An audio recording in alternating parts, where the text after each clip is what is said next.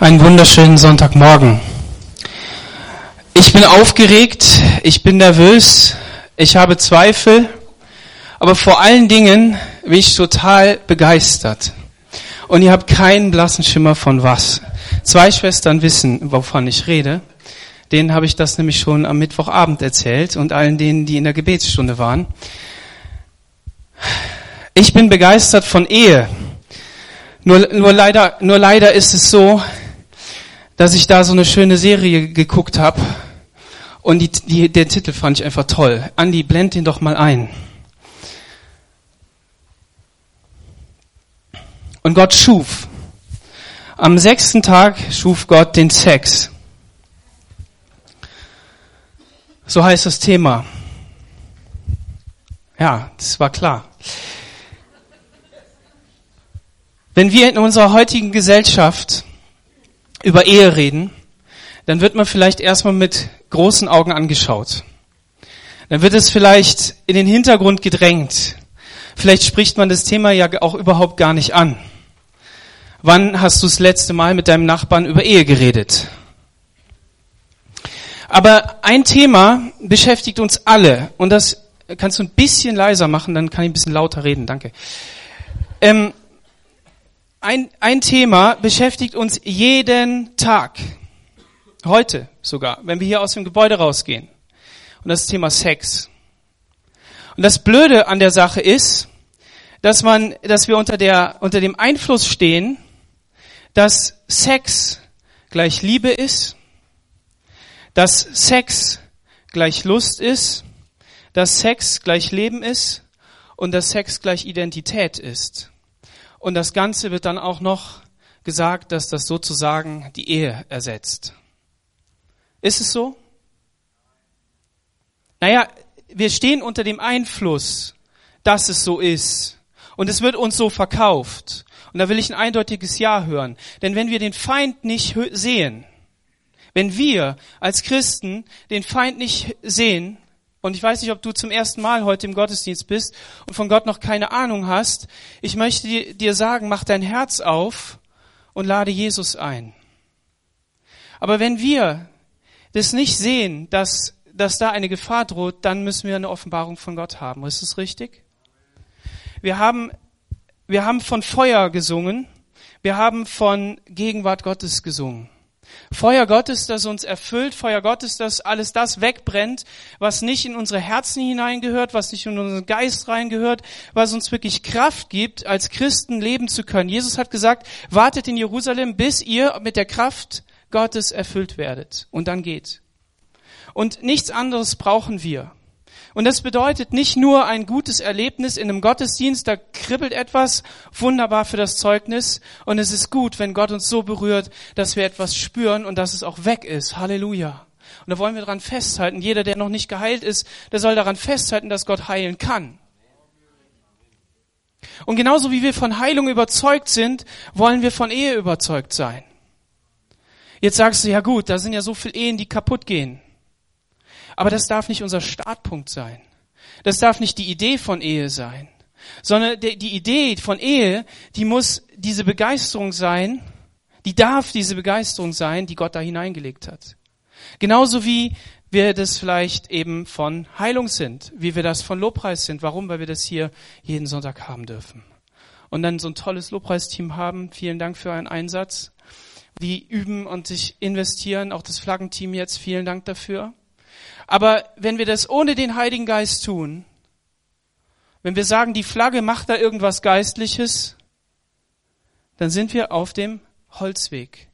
Der Heilige Geist macht etwas in unseren Herzen und er verändert. Und das Wort Gottes zerschlägt unsere Felsen, die im Herzen sind, macht sie kaputt, damit das Herz weich werden kann. Ich habe was mitgebracht. Und das kommt eben, wie ich sagte, diese Serie die habe ich im Internet gesehen von Dr. Johannes Hartl. Und diese Serie, die heißt nämlich genau so, am sechsten Tag schuf Gott den Sex. Und wer sich die antun will, tu es. Richtig gut. Richtig gut. Okay, der hatte, das soll ein Mobile sein. Irgendwie hat das in meinem Büro funktioniert, aber jetzt irgendwie nicht.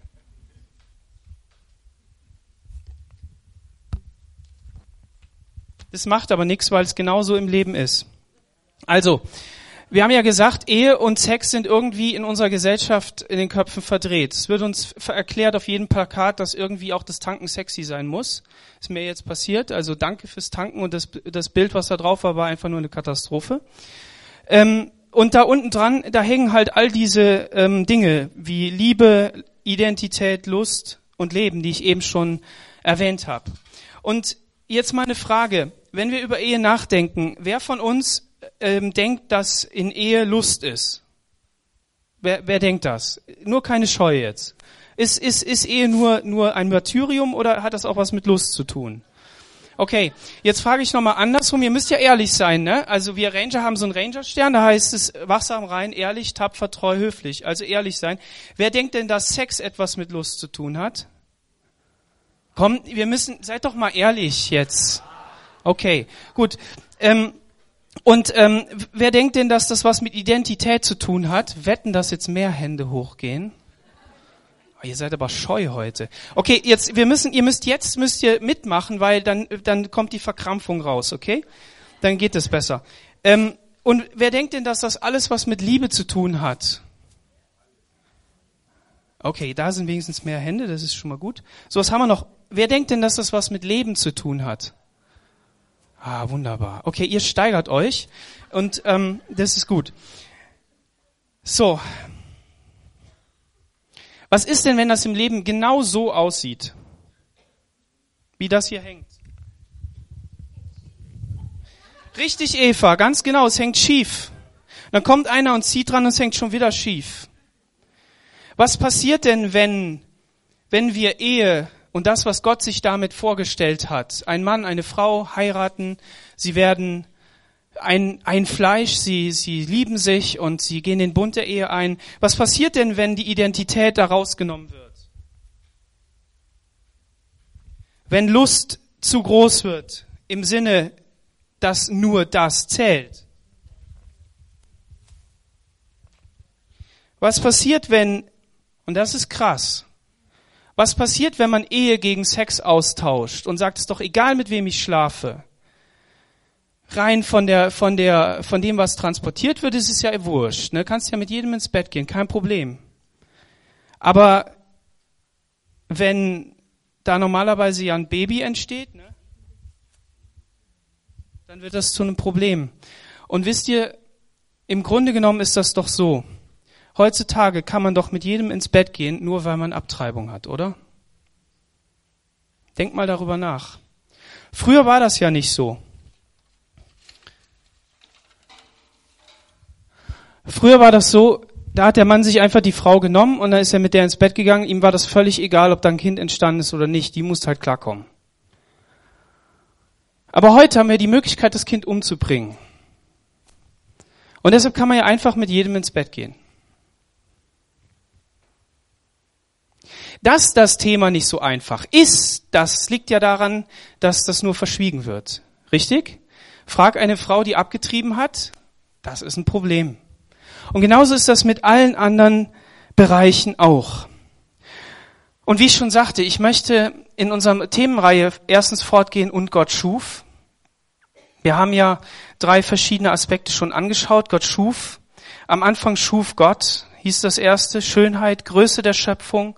Gott hat erschaffen aus dem Nichts. Er spricht und ist persönlich.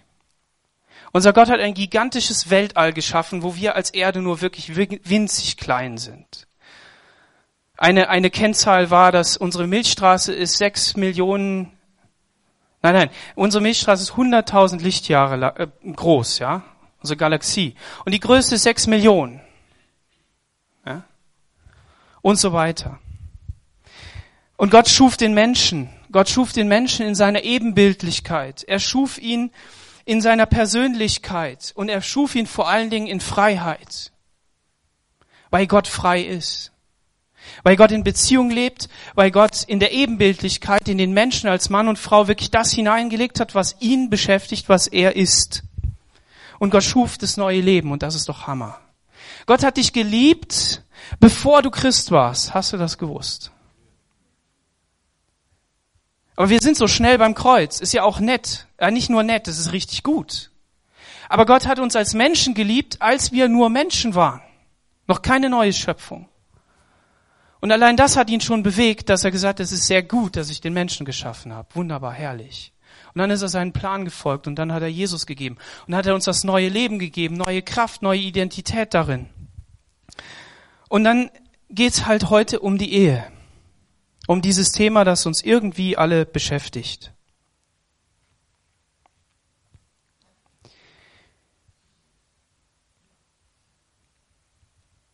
Im 1. Mose 1, Vers 27, da heißt es, also 26, 27, und Gott sprach, lasst uns Menschen machen, ein Bild, das uns gleich sei. So schuf Gott den Menschen als sein Ebenbild, als Mann und Frau schuf er sie. Wir sind in der absoluten Ebenbildlichkeit Gottes geschaffen. Darüber müssen wir nachdenken. Das müssen wir uns vor Augen halten und auch in Bezug auf die Ehe und alle Aspekte, die dazukommen, ich werde nicht nur über Ehe sprechen, sondern auch über Single sein und so weiter. Gott hat hier seine Ebenbildlichkeit hineingelegt. Und wenn wir davon singen, dass Gottes Herrlichkeit in unser Leben kommen soll, dann soll sie nicht nur in unser Leben kommen, dass wir Gott anbeten, dass wir ihn preisen, sondern dass wir auch in der Ehe seine Herrlichkeit leben. Ronny und Sarah, kann ich euch mal bitte nach vorne rufen. Könnt ihr, würdet ihr mir den Gefallen tun, mal eben schnell zu kommen?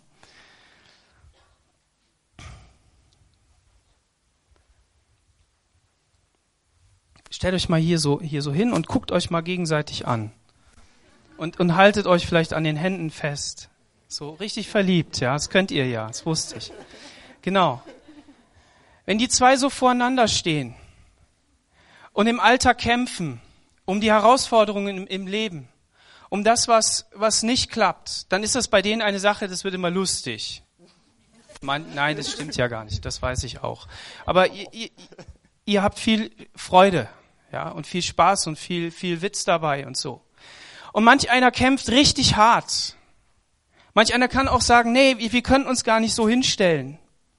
Aber gleichzeitig ist es trotzdem so, dass Gott sagt, ich habe Mann und Frau geschaffen und sie sollen eine Einheit sein, sie sollen miteinander durch das Leben gehen, sie sollen sich gegenseitig anschauen und sie sollen vor allen Dingen mich anschauen, wenn sie eines Tages vor dem Herrn Jesus stehen, wenn ihr vor Jesus steht und ihr angekommen seid und er sagt, ihr seid perfekt, ihr seid rein, ihr seid heilig, ihr seid so, wie ich euch wollte, dann werdet ihr sagen, danke Herr für all den Kampf, und wo du es geschafft hast, uns zu verändern. Vielen Dank dafür. Und dann sind wir da angekommen, wo das ist. Vielen Dank für euch. Gott hat in die Ehe genau das reingelegt, dass man sich gegenseitig anschaut und sagt, ich will, dass ich mit dir glücklich bin. Warum? Nicht, weil du mein Glücksbringer bist.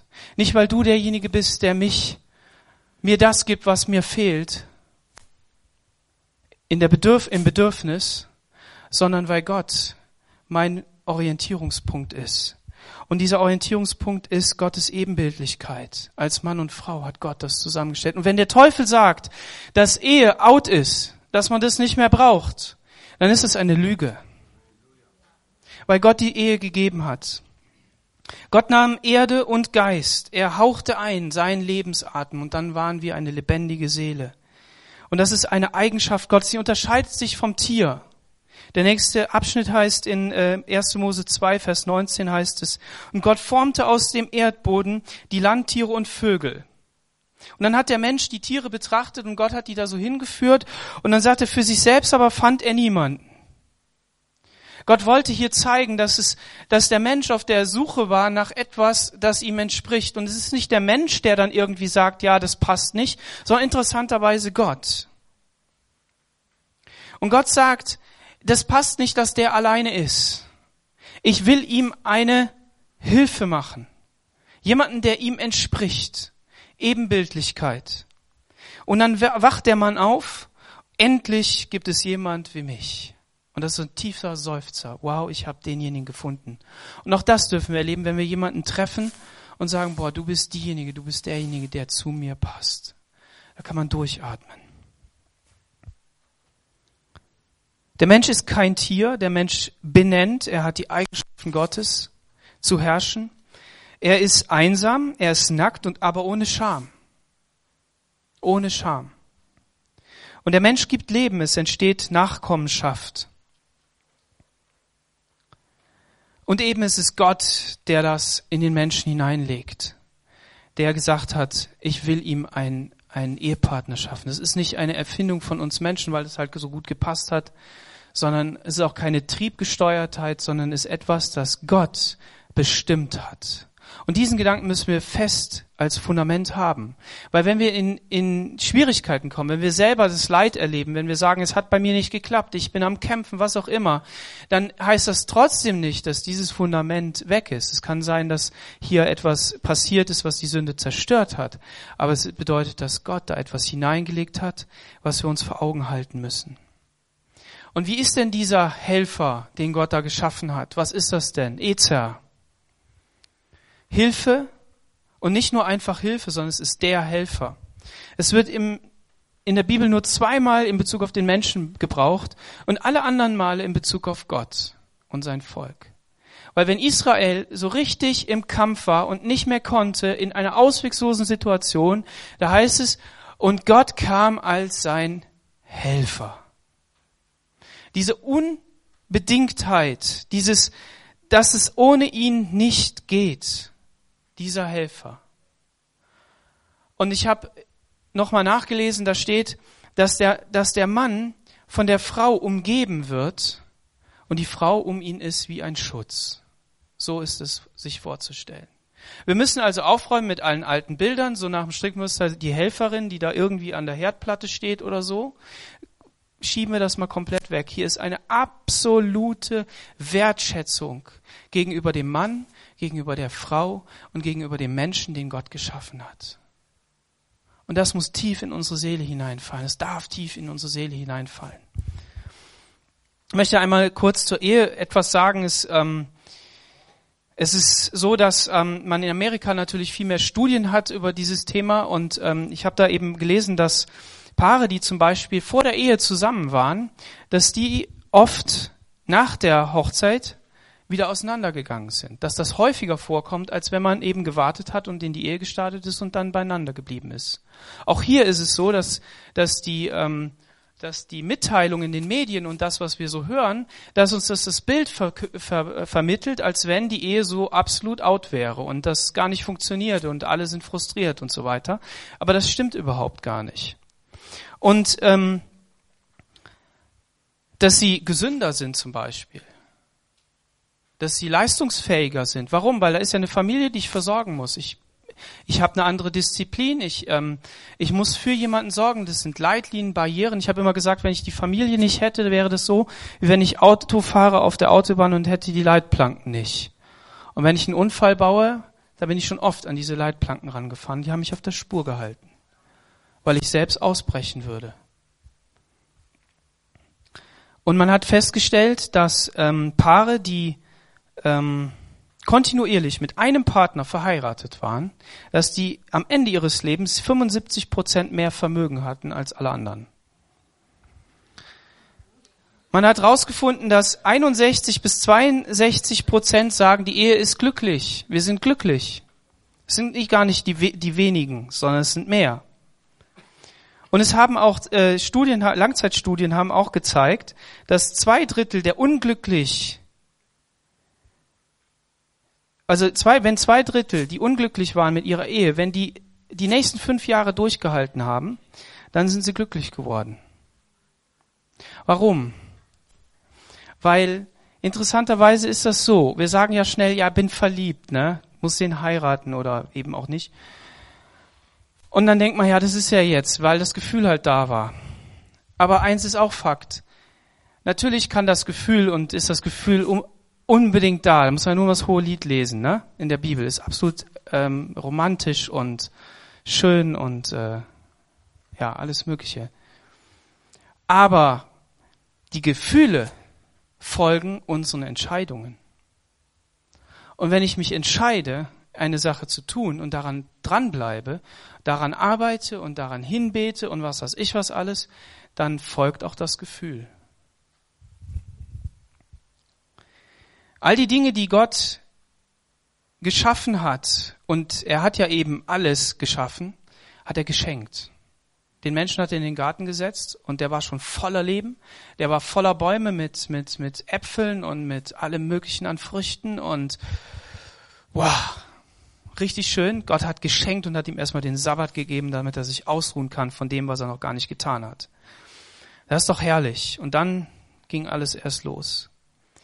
Und das bedeutet, dass wir auch verstehen müssen, dass wir diese Dinge geschenkt bekommen haben. Unser Gegenüber ist uns geschenkt worden. Und wenn das Thema pervertiert wird, dann hat das was mit Übergrifflichkeit zu tun, mit haben wollen, mit besitzen wollen. Ich will jetzt meine Befriedigung haben. Ich will jetzt meine Lücke ausgefüllt haben. Ich will jetzt, dass du das aufräumst. Ich will aber, dass du, wir haben doch schon immer darüber geredet, dass du das tun sollst.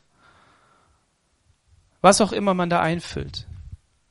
Wie ist das gekommen? Es gab Zerstörung dieser Identität.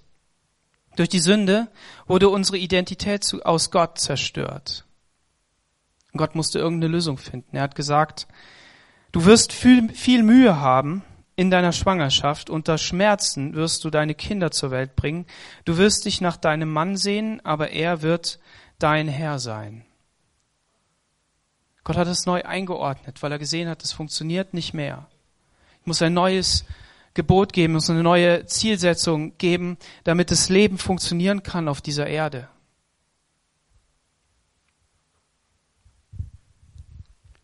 Und damit wurde der Blick auf das Irdische gelenkt die Frau auf den Mann, der Mann auf die Frau, auf die Arbeit, auf das Kinderkriegen und all diese Dinge. Das Interessante ist, wenn ich meine Identität aus Gott habe, dann ist ja weder mein Ehepartner die Erfüllung meiner Träume und Wünsche, sondern es ist Gott.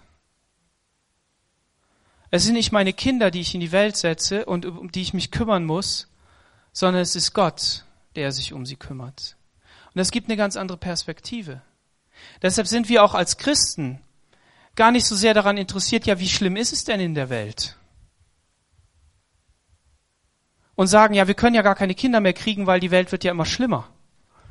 Sondern wir kriegen einfach Kinder, weil Gott sie uns schenkt, weil er sagt, ich will, dass ihr lebt und dass ihr weiterlebt, dass ihr Leben weitergebt, dass ihr Identität weitergebt, dass ihr Prägung weitergebt, dass ihr wirklich das weitergebt, was ich euch offenbart habe. Und überlasst doch die Sorge mir. Und egal wie schlimm die Welt ist, wir sind Hoffnungsträger, weil wir wissen, dass wir unsere Hoffnung nicht an der Weltsituation festmachen, sondern weil wir unsere Hoffnung festmachen an Gott.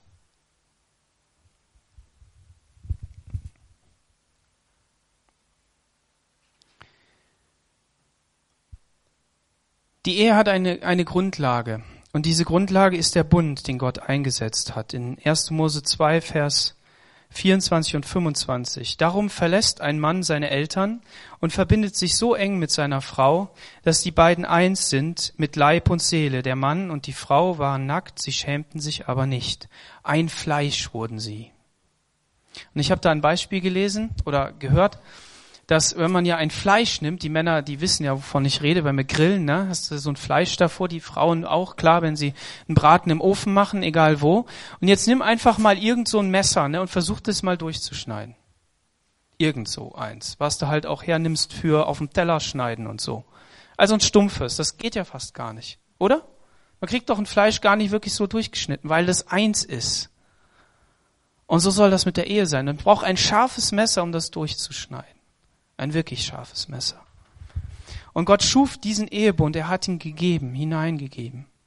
Und hat gesagt, sie sollen so eng miteinander sein, dass ähm, wenn sie da rausgehen, wenn sie, und das ist so, wenn die Bibel bezeichnet alles, was außerhalb der Ehe ist, also wenn jemand fremd geht, wenn jemand irgendwo eine andere Frau hat und so weiter, dann bezeichnet die Ehe das als Ehe, die, die äh, Bibel das als Ehebruch. Ein Brechen dieses Bundes. Und Jesus sagt, dass in Markus 10, Vers 5 sagt er, Jesus entgegnete, das war zum Zugeständnis an euer hartes Herz, die Scheidung. Aber Gott hat die Menschen von Anfang an als Mann und Frau geschaffen. Darum verlässt ein Mann seine Eltern und verbindet sich so eng mit seiner Frau, dass die beiden eins sind mit Leib und Seele. Sie sind also eins und nicht länger zwei voneinander getrennte Menschen. Was Gott zusammengefügt hat, soll der Mensch nicht scheiden. Und ich bitte euch jetzt, schaut nicht zuerst auf das, was nicht funktioniert. Wirft dir selber jetzt nichts vor. Da, wo das nicht geklappt hat. Hier geht es jetzt nicht darum zu sagen, hör, du Böser. Sondern es geht erstmal nur darum, zu sehen, welche Herrlichkeit Gott da hineingelegt hat, welches Potenzial, welche Möglichkeiten. Und das Gleiche hat Gott doch bei Adam und Eva auch gemacht. Er hat doch ein gewaltiges Potenzial da hineingelegt, nicht nur in ihre Ehe, sondern in ihre Nacktheit, in den Garten, in die Früchte, die da sind, in all das Potenzial, was diese Schöpfung hatte. Und natürlich hat er sie bestraft oder die Konsequenz eben auch äh, spüren lassen. Er musste sie aus dem Garten raustun, nachdem sie gesündigt haben. Aber hat er sie in dem Sinne verworfen? Das Einzige, was er gesagt hat, die, die Handlung eurer, eurer Taten, die sind zum Tode. Aber ich bin bei euch. Ich führe euch. Und eines Tages wird der Retter kommen, der Jesus Christus, und der wird die Sünde der Welt wegnehmen. Der wird der Schlange den Kopf zertreten. So, wenn wir, wenn wir also über Ehe nachdenken und an all die Verletzungen und das, dann lasst uns das nicht im Vordergrund erstmal haben. Wir werden da auch drauf eingehen, vielleicht nicht heute, aber sondern erstmal zu sagen, Herr, du hast etwas Gewaltiges da hineingelegt. Und da entsteht eine Sehnsucht. Bei mir entsteht da eine Sehnsucht. Nicht zu sagen, Herr, ich will das erstens leben. Ich will das erleben, so wie ich Heilung erleben will. So wie ich Prophetie erleben will, die mich stützt und trägt. Wir hatten ja die Konferenz jetzt wieder. Wir hatten Leute da, die, die wir nicht kannten und die einem einfach gesagt haben, was Gott von einem will und wie es weitergeht und alles Mögliche. Wir haben aber auch hier Prophetien, die ins Herz gehen von Menschen, die Gott begabt haben. Und die hat Gott auch ein Wort gegeben für jemand anders und der sagt, boah, das hat genau ins Herz getroffen. Und genauso müssen wir uns die Schönheit der Ehe vor Augen malen. Wenn die Ehe, nee, wenn Gott selbst die Ehe erfunden hat, sollte jeder, der heiratet, alles daran setzen, Gottes Plan für die Ehe zu erkennen und zu befolgen, sagt Timothy Keller. Und da kann ich nur empfehlen, das Buch von ihm, er ist äh, Pastor in Amerika und ähm, er hat mit seiner Frau zusammen das Buch geschrieben, Ehe. Und das ist richtig gut. Richtig gut. In einer Ehe, in der jeder Ehepartner seine Berechtigung und Identität aus Gott nimmt, werden Kinder geboren, die durch eine wunderbare Identität geprägt sind. Wie geht das jetzt im Alltag? Wie funktioniert das jetzt? Wir haben von dieser Identität gehört, wir haben von dem gehört, was Gott in die Ehe hineingelegt hat, welches Potenzial er hineingelegt hat. Frage ist, wie geht das? Paulus schreibt im Epheser 5, Vers 21 bis 26. Ordnet euch einander unter, so ehrt ihr Christus, ihr Frauen ordnet euch euren Männern unter, so wie ihr euch dem Herrn unterordnet. Denn wie Christus als Haupt für die seine Gemeinde verantwortlich ist, die er erlöst hat, so ist auch der Mann für seine Frau verantwortlich und wie sich die Gemeinde Christi und wie sich die Gemeinde Christus unterordnet, so sollen sich die Frauen in allem ihren Männern unterordnen. Ihr Männer liebt eure Frauen, so wie Christus seine Gemeinde liebt, für die er sein Leben gab, damit sie ihm ganz gehört. Jetzt kann man diesen Text auch wieder so in eine Schublade reinschieben und dann guckt man wieder nur auf spezielle Dinge und genau das sollen wir auch wegnehmen und sagen, wir wollen uns das mal genau anschauen und hier heißt es zuerst mal, ordnet euch einander unter. Ist das was Neues? Das sagt doch der Herr Jesus die ganze Zeit. Er sagt, wer Diener sein will, nein, wer Herr sein will, wer leiten will, der soll euer Diener sein. Das, wo funktioniert das Reich Gottes. Und das bedeutet, wenn ich in, in einer Ehe bin, dann, dann ordne ich mich gegenseitig unter. Einander unterordnen. Den anderen höher achten als mich selbst. Wirklich von mir wegzublicken und zu sagen, was braucht der denn?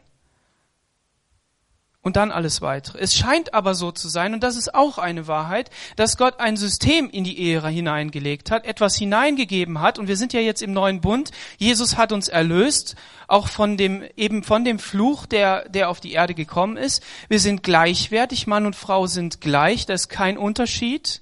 Aber es scheint in der Aufgabenbeschreibung, in dem, wie etwas auszuführen ist, das heißt aber nur in dem allgemeinen Verständnis, scheint es etwas zu geben, was Gott da hineingelegt hat wie das zu funktionieren hat. Und es ist so, dass hier, es hier heißt, einander unterordnen. Man kann es nicht deutlich genug sagen.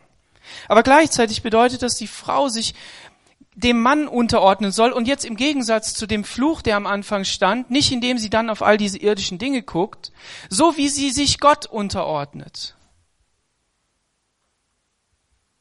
Und auch am Anfang war es so, dass nicht Adam der Eva gesagt hat, du sollst dich mir unterordnen, sondern Gott hat ihr das gesagt. Und dem Mann wird gesagt, du sollst deine Frau lieben, wie Christus die Gemeinde geliebt hat. Wer hat hier die schwerere Aufgabe? Und dann gleich die nächste Frage da dran. Wo steht jetzt, dass die Frau zu Hause im Haushalt sein soll? Sich nicht um die Finanzen kümmern soll und die Kinder verwöhnen soll oder erziehen oder so. Wo steht das in der Bibel? Also meine Frau hat mich aufgeklärt, das steht bei Schiller. Das steht bei Schiller. Und deshalb denken wir, das muss so sein. Das steht doch da an keiner Stelle. Wie du jetzt deine Ehe gestaltest, wer da das Geld verdient und wer äh, nicht das Geld verdient und wer, wer, wer dies oder jenes macht, das könnt ihr alles selber entscheiden. Habt ihr gewusst, dass zum Thema Ehe und wie das zu machen ist, nichts da oder wenig in der Bibel steht? Jetzt sagst du ja, nee, stimmt ja nicht. Ja, es steht jede Menge indirekt drin. Aber Gott hat so viel Potenzial hineingelegt, dass er sagt, gestalte es einfach. Gestalte es. Okay.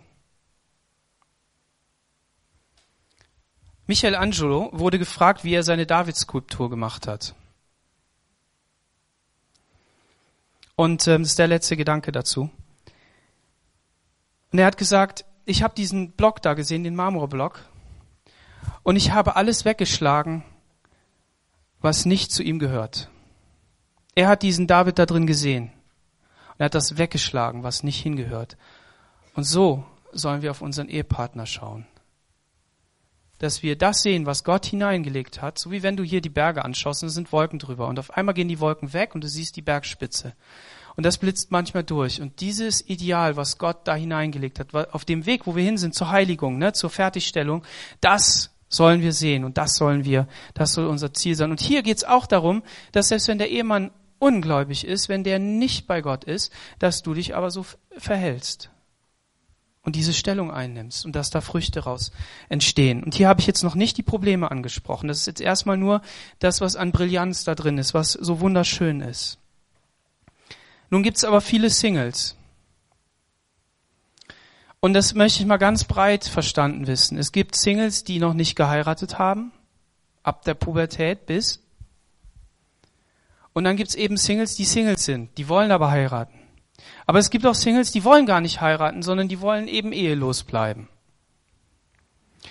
Habt ihr gewusst, dass die, das Christentum, um das mal so allgemein zu sagen, also Jesus, die einzige Religion ist, ich sage jetzt bewusst mal Religion, ja, die den Single eine besondere Stellung gibt. Eine absolut besondere Stellung. Du bist nichts wert, wenn du keine Kinder hast. In anderen, allen anderen Religionen. Du hast keine Nachkommenschaft, du hast keinen Namen. Selbst wenn du, wenn du, wenn du Mädels kriegst, hast du auch ein Problem. Du, du bist nichts wert. Und bei Gott bist du etwas wert. Warum? Weil Paulus sagt, ich wünschte, ihr wärt alle wie ich, ohne verheiratet zu sein. Um Gott zu dienen weil Jesus nicht verheiratet war und trotzdem Gottes Auftrag in einer Brillanz gemacht hat, die eben nur eines Gottessohns gleich ist. Amen. Und das, das dritte ist, wenn du sagst, naja gut, jetzt ist Gottes Ebenbildlichkeit in der Ehe drin, weil die zwei ja verliebt sind und richtig guten Sex haben und ihr, ihr Eheleben richtig gut führen und miteinander richtig gut können und die verstehen sich und es ist einfach ein Traum, das ist echt der Himmel auf Erden. Ich erlebe das manchmal. Das ist echt unglaublich und es wird immer besser. Total cool. Dann sagst du ja, und ich jetzt? Was soll ich denn jetzt machen? Ich, ich habe keinen, ich hatte nie einen oder ich habe keinen mehr, aus welchen Gründen auch immer. Und da möchte ich dir etwas zurufen, so wie die zwei, das Ehepaar für Gott steht, der in seiner Beziehung das da reingelegt hat. So stehst du als Single für die Reinheit, für die Schönheit, für die Enthaltsamkeit, für das Warten der Braut Christi.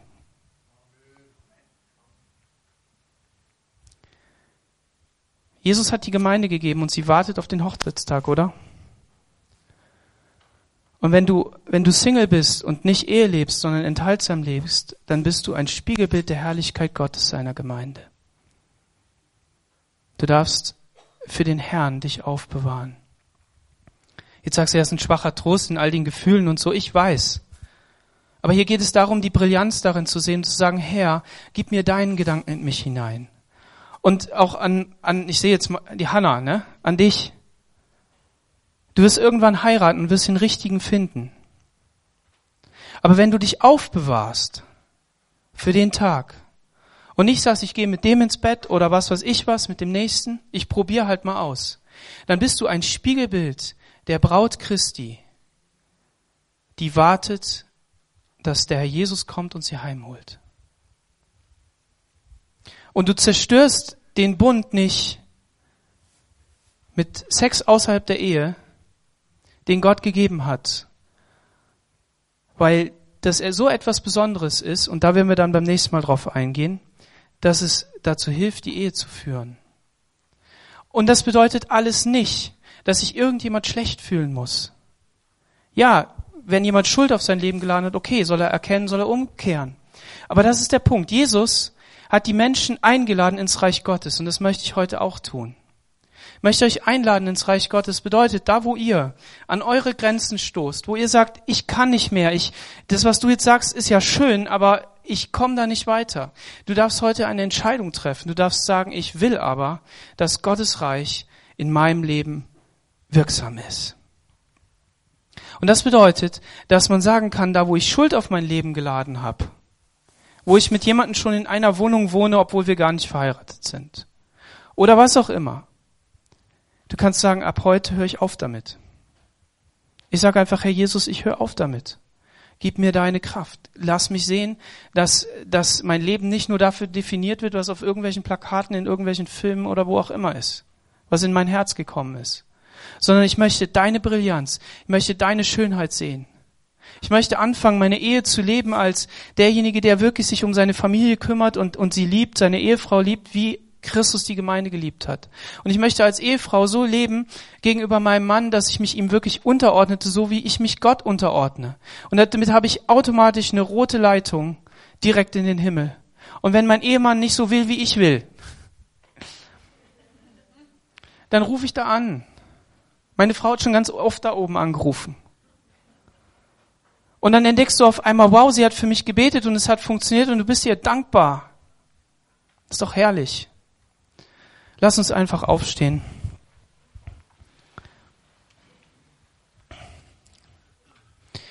Wir wollen einfach beten. Wir wollen beten, dass Gott uns wirklich das zeigt, was er von uns möchte, was er mit uns vorhat. Herr Jesus, ich danke dir für diesen Morgen. Ich danke dir, Herr, dass wir so viele gute Impulse hatten. Ich danke dir dafür, dass du die Ehe gegeben hast als ein, als ein Spiegelbild deiner Herrlichkeit auf dieser Erde. Herr Jesus, wir beten darum, dass all das, was da an Zerstörung hineingekommen ist, dass du es wegnimmst, Herr. Und dass wir einen klaren Blick auf das haben, was du haben willst. Aber nicht in dem Sinne, dass wir dann traurig sind und verzweifelt, sondern dass wir sagen, Herr Jesus, du hast uns so viel neues Leben gegeben. Du hast den Heiligen Geist gegeben, der uns verändert. Du hast dein Wort gegeben, das uns verändert. Du hast uns eben dieses neue Leben gegeben, das ein gewaltiges Potenzial hat, auch in unseren Familien, wirklich wieder Leben herzustellen, Menschen zu verändern, bei uns selbst zuerst und dann bei dem anderen, Herr dass, dass wir wirklich sagen können, ja, wir wollen in deinem Reich leben und wir möchten, dass wirklich deine Herrlichkeit sich auch in unserer Ehe, in unserem Single-Sein, in, in all den Facetten des Lebens wirklich widerspiegeln. Herr Jesus, dass wir lebensfähig werden und so lebensfähig werden, dass da wirklich Kraft drin ist. Ich bete für jede Ehe, Herr Jesus, dass du sie segnest Dass du den ganzen Staub des Alltags, dass der nicht dazu führt, dass diese Ehe kaputt geht in Jesu Namen, sondern dass man wirklich sich zurücknimmt, dass man Zeiten findet, in denen man zusammen redet, in denen man betet, in denen man wirklich gemeinsam den Weg geht, Herr. Und dass du neue Kraft da hineingibst. Herr Jesus, dass du wirklich hineinkommst und dass du neue Kraft neue, neue Belebung gibst, Herr Jesus. Und jeder, der, der ähm, Single ist, aus welchen Gründen auch immer, Herr, dass du ihm eine Identität in dir gibst, im besonderen Maße, Herr. Dass du ihm zeigst, wo sein Weg lang geht, Herr. Und dass du wirklich zeigst, dass wir ein Spiegelbild auf deine Herrlichkeit sind, auf deine Gemeinde und alles, was sich dahinter noch verbirgt, Jesus. Ich bete darum, dass wir so in unserem Alltag wirklich gestärkt durchgehen können und dass wir beschützt sind von dem, was so von außen kommt und wo man uns das wegnehmen will, was du doch in diese, auf diese Erde und in unser Leben hineingegeben hast. In Jesu Namen. Amen. Amen.